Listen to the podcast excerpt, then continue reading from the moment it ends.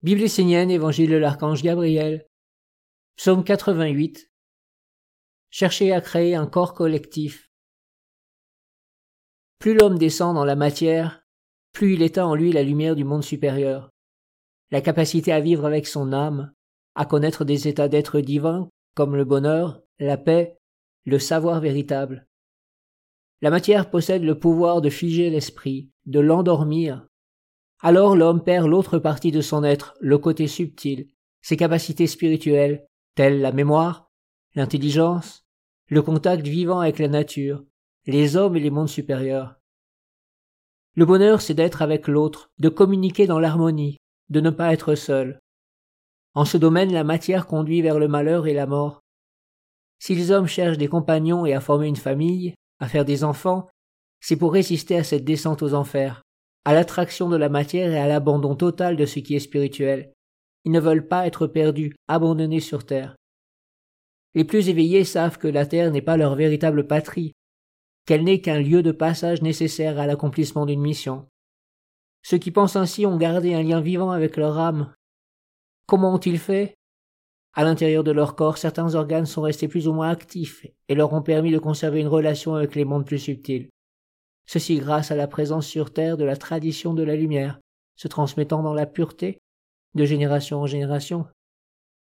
Aujourd'hui, les hommes sont en train de perdre conscience de la réelle valeur de la tradition de la lumière et des maîtres incarnés.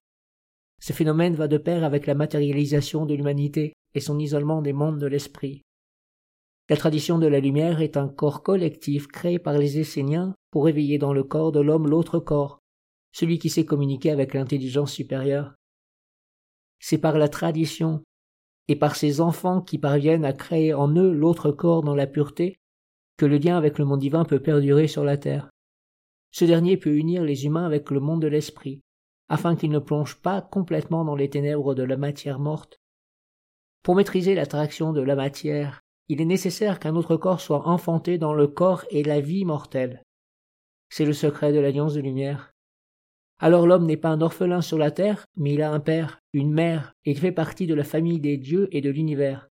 Il dialogue toujours avec tous les mondes, il incarne le Verbe des origines. Les mondes de l'intelligence supérieure qui vit en lui ne meurent pas lors de son passage sur la terre. Pour cela, il faut que la tradition demeure vivante dans sa vie et soit incarnée par un maître vivant. La tradition est l'enseignement du Père sur la terre. Si vous ne comprenez pas cela, il vous sera impossible de transmettre et de perpétuer la parole du Père. Si l'homme vit uniquement dans le corps mortel, il ne peut accéder au langage universel, et il en est de même s'il va vers les mondes supérieurs sans le support d'un corps purifié.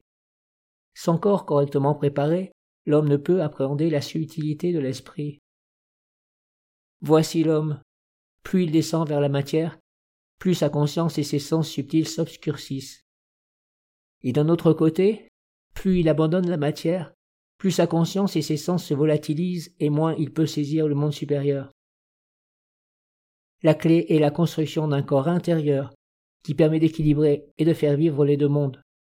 Ce corps intérieur s'élabore par la tradition et par son enseignement éternel, sa sagesse vivante. Aujourd'hui tous les sens internes de l'homme sont endormis, fermés, bouchés. Ce n'est pas que l'homme soit impur, mais plutôt qu'il est instable, il ne sait pas se concentrer et être fidèle à ce qu'il sait être vrai.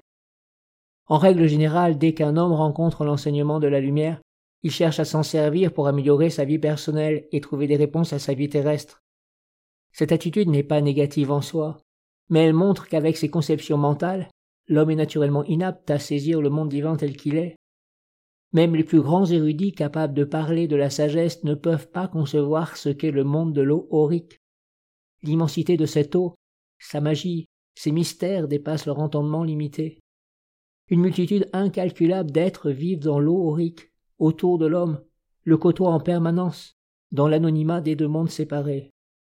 Aucun homme ne peut entrer dans ces mondes subtils avec des pensées, des visions ou une sensibilité d'homme mortel. Certains cherchent à les comprendre, mais ils ne peuvent y pénétrer, car ils n'ont pas reçu la réelle bénédiction de la tradition de la lumière ne font pas partie de son corps impersonnel et pur et ne participent pas à son œuvre collective sur la terre. Pour entrer dans ces mondes, il faut être entièrement consacré et porter les sceaux magiques des mondes supérieurs.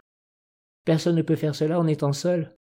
C'est pourquoi les véritables enfants de la lumière se soutiennent et cherchent à créer un corps collectif dans lequel chacun a sa fonction.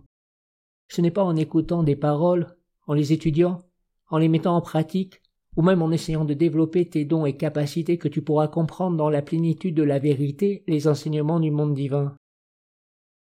Les enseignements ne peuvent être compris qu'à partir du moment où l'homme a formé en lui le corps de la tradition impersonnelle et universelle et qu'il y participe par sa vie quotidienne. Alors il peut vivre dans les deux mondes, et c'est dans l'autre monde que la compréhension se fait et se transmet. Elle doit être appliquée dans le monde de la matière. Ainsi la perfection apparaît. Je t'assure que la bénédiction ne peut advenir que si tu parviens à créer en toi le corps de la tradition, si tu permets de vivre consciemment dans les deux mondes, non pas comme les spiritualistes, qui s'illusionnent eux-mêmes, mais comme un serviteur éveillé, un animateur de la lumière en tous les mondes. Dieu est vivant et présent en tous les mondes, mais il n'est nulle part si l'homme ne développe pas les organes de perception en lui et ne se met pas à son service dans la pureté et l'accomplissement de sa volonté.